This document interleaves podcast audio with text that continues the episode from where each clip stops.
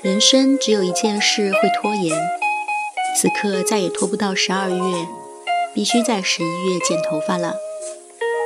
过长的刘海不断扎到眼睛，出门见人也必须用心画眼妆。不想踏入理发店的那几天，都会画一个稍微比平时浓一点点的眼妆，显得眼睛还是在努力突出存在感。头发的留长是主动选择的造型。而不是逃避修剪的状态。叮嘱发型师务必剪短一点，有点突破他接受的底线。也不知道这头发是长在谁脑袋上，完全露出眼睛，留出足够的生长周期。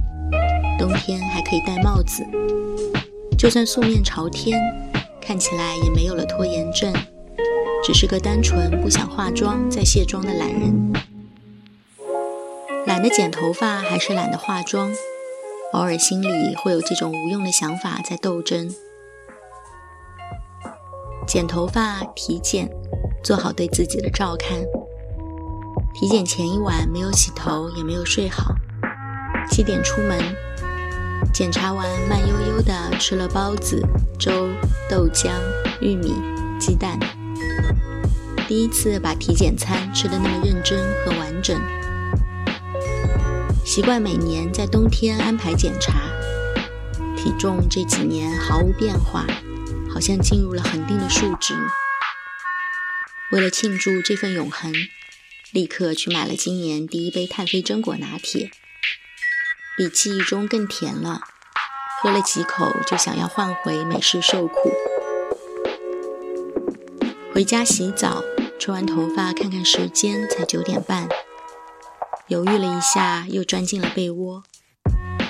抽完血的今天，想要当咸鱼。其实平时已经是咸鱼了，但是是偶尔会感到一丝丝惭愧的咸鱼。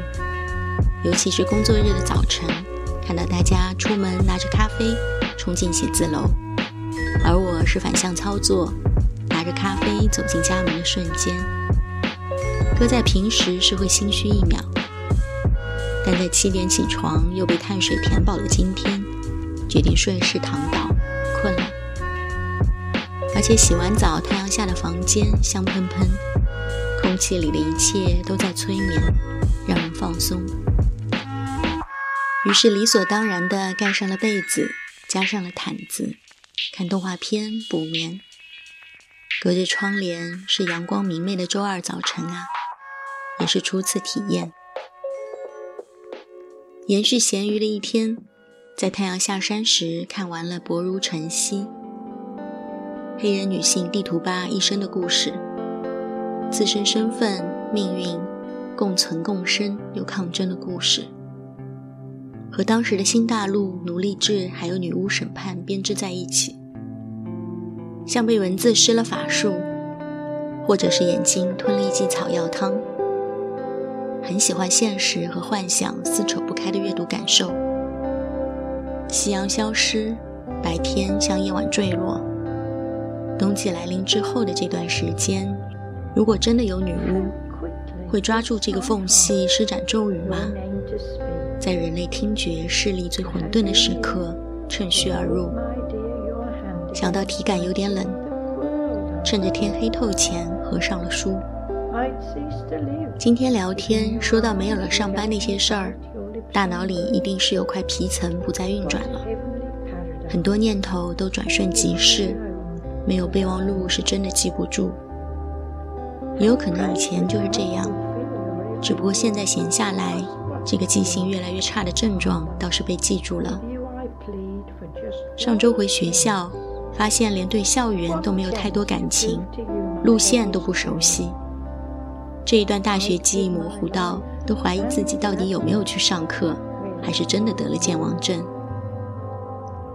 为拯救记忆力做的努力是立刻去下载了多邻国，从每天看几个单词开始锻炼，目标是当七十岁还能写字和开滴滴的健硕老人。按照工作时态，这周一般都是圣诞亮灯活动的开启。按照游民时间，这周是有大量电影上档的黄金周。我本是高山，受过愤怒的海，饥饿游戏二，拿破仑刀尖沉默笔录，以及又一本劳模周姐的新片热搜，排排好，简直可以过一个电影节。在这件事上，那可是完全不拖延。越来越冷的天气，大自然开始休眠，休闲活动也转向了室内。那就下一个五分钟融化时间，希望过一个体重恒定、精神稳定的冬天。再见。